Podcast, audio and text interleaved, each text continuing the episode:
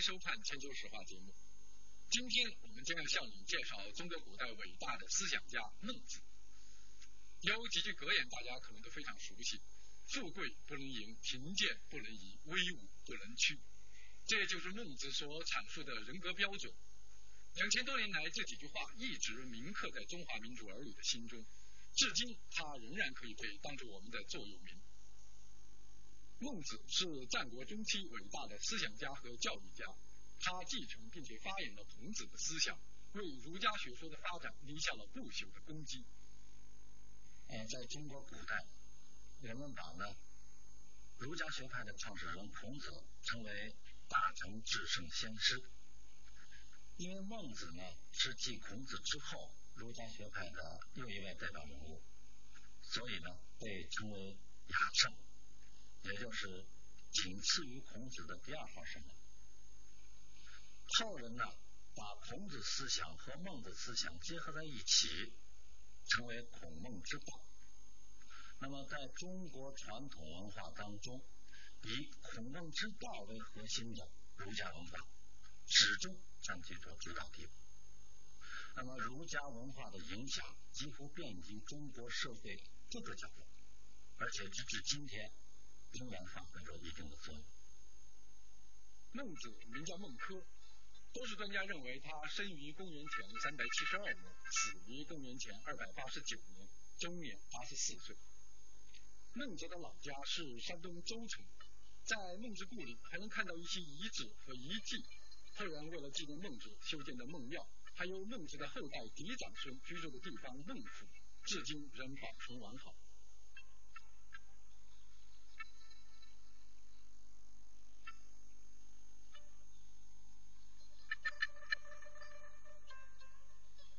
这里是孟子一家曾经居住过的地方福村。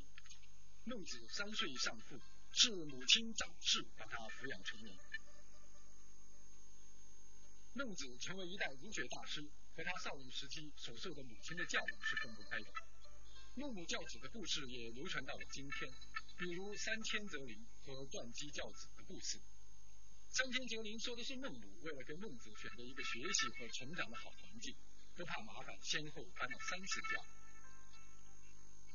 断机教子的故事，说的是孟子上学以后，起初不太用功。孟母为了教育他，有一次气得把织好的布剪断了。孟子不知为什么，于是孟母语重心长地说：“你读书就跟我织布一样，布断了再也接不起来，学习也不能间断，不然就会前功尽弃。”孟母堪称我国历史上一位伟大的母亲，她含辛茹苦培养了孟子这样一位杰出的思想家。孟母的严格教育呢，为孟子的成长打下了良好的基础。稍长之后呢，孟子就拜师求学了。他的老师啊是子思的学生。那子思是谁呢？子思是战国初期一个著名的儒学大师。是孔子的孙子，叫孔吉，字子思。而孟子呢，就是通过子思这一个系统学习儒家思想的。所以历史上呢，就把子思、孟子这个学派的学说称为思孟学派。孟子学成以后，大约从四十岁开始，除了在家乡一带收徒讲学以外，并开始接触各国政界人物。以后，他和其他学派的知识分子一样。开始奔走于各诸侯国之间，宣传自己的思想学说和政治主张。孟子的政治思想呢，是以仁政为核心的。仁政学说呢，是对孔子仁学思想的继承和发展。那么，孔子的仁学呢，内涵极为丰富，而其最基本的精神呢，就是爱人，也就是对别人要充满爱心。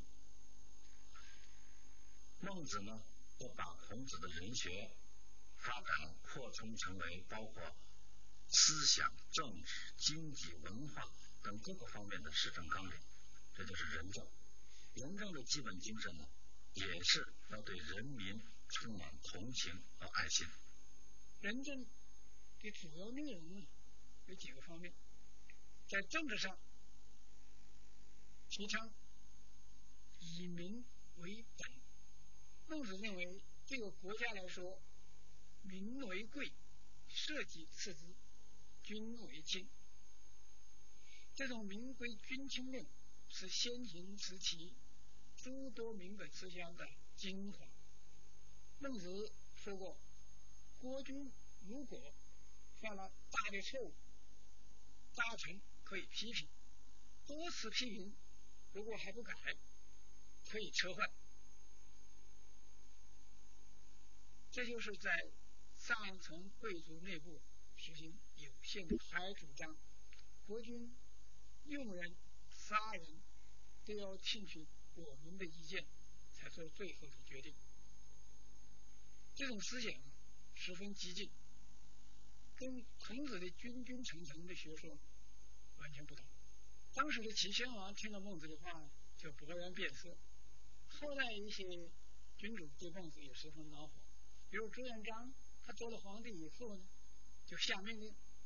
把这个孟子当中的民国君亲的话删掉，不准学习，也不准作为科举考试的题目，还要把孟子的牌位啊从文末里搬掉。这种事例呢，从反面说明了孟子的思想对君主专政十分不利。孟子的民本思想是仁政学说的基础之一，可见孟子对人民在社会政治生活中的地位和作用。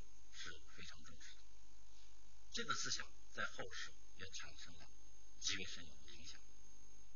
清朝末年的改良主义思想家严复就曾引用过“民贵君轻论”来宣传资产阶级的民权思想，还有康有为、陈天华等都引用过“民为贵”的思想。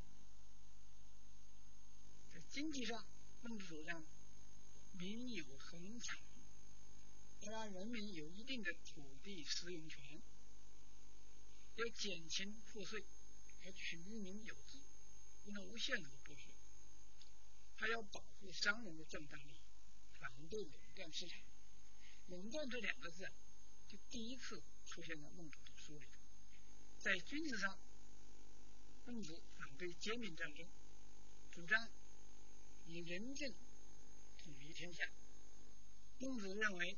战争太残酷，征地以战，杀人以也；征城以战，杀人营城。春秋无义战，鼓吹战争的人要服上等刑罚。梁襄王问他：“天下什么时候才能安定？”孟子回答说：“定于一，也就是说，要消灭封建割据，天下统一，社会才能安定。”梁襄王又问。什么人能够统一天下呢？孟子说：“不是杀人者能一治，就说不乱杀无辜百姓、爱护人民的君主才能统一天下。”孟子在文化上提出了与民同乐的思想。他说：“统治者一个人享乐，不如与他人一起享乐；与少数人享乐，不如与多数人享乐。”孟子说：“乐民之乐者。”民以乐其乐，忧民之忧者，民以忧其忧。乐以天下，忧以天下，然而不忘者，谓之有也。也就是说，与民同乐的君主啊，一定能够统一天下。这种思想对后世影响很深。宋代文学家范仲淹在他的《岳阳楼记》中所表述的“先天下之忧而忧”。后天下之乐而乐的思想，无疑受到了孟子的启迪。至今，乐以天下、忧以天下的思想仍然保持着极强的生命力。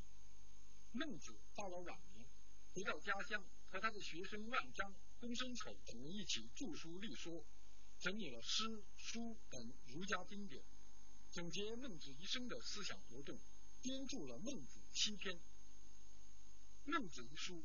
从宋代开始被列为经书，并同《论语》《大学》《中庸》合编为四书，成为后来封建社会科举考试的必读教科书。孟子的性善论呢，是仁政学说的理论基础，这也是他的哲学思想的主要内容之一。性善论呢，是从抢救落水儿童的故事当中引发出来的。孟子说，当人们看到一个儿童将要落入水中的一刹那，都会情不自禁地产生一种同情怜悯之心。这种心没有任何功利色彩，完全是一种本性的流露。孟子认为，这种本性是人类所独有的善性。同时，他还认为呢，人所具有的这种善性，最初只是一种萌芽状态，必须经过不断的自我修养，使它成长壮大，最终才能发展成为完美的人格。这些思想应该说是孟子对人类认识史的一个卓越贡献。但是性善论呢，强调善性呢是天生就有的，是与生俱来的，这是一种唯心主义唯心学说，是先天道德的。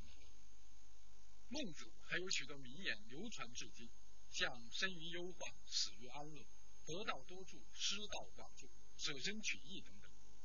提到这些话，我们就会联想到孟子积极主动的进取精神和他的人格标准。孟子曾经说：“天将降大任于斯人也，必先补其心志，劳其筋骨，饿其体肤，空乏其身，行拂乱其所为，所以动心忍性，真言其手不能。”这段话的大意是说，人要想完成一个重任，要想成就一番事业。必须先经受各种各样的磨难，然后才能懂得生于忧患，死于安乐的道理。也就是说，人只有在忧患当中才能够生存。如果贪图安乐，就必定灭亡。舍身取义来自孟子这样一段精彩的话：“鱼我所欲也，熊掌以我所欲也。二者不可得兼，舍鱼而取熊掌者也。”生我所欲也，义以我所欲也，二者不可得兼，舍生而取义者也。这段话的意思是说呢，鱼和熊掌都是我所喜爱的，如果二者不能同时得到，就舍弃鱼而取熊掌。生命和正义也都是我所喜爱的，如果二者也不能同时得到，那就舍弃生命而取正义。孟子这里讲的呢是生和死的问题，而他更深刻的含义则是讲人之所以为人的人格标准问题。孟子认为，人生有比生命更加重要的东西，这就是正义。人不能为了活命而抛弃正义，苟且偷生。舍身取义的高尚情操，成为中华民族精神不屈的精神。古往今来，多少人为了正义事业大义凛然、威武不屈。正代文学家文天祥被元军俘虏以后，在他的《过民兵洋》一诗中写道：“人生自古谁无死，有举丹心照汗青。”清朝为变法而献身的谭嗣同。被捕以后，他在牢房的墙壁上用煤渣写下一首诗，其中说道：“我自横刀向天笑，去留肝胆两分明。”舍身取义和威武不屈这些至理名言，千百年来一直经历着中华儿女为坚持真理和正义而抗争。这是孟子留给我们后人的一笔宝贵的精神财富。好，观众朋友，今天的节目就到这里，谢谢您的收看，我们下一期《千秋史话》节目再见。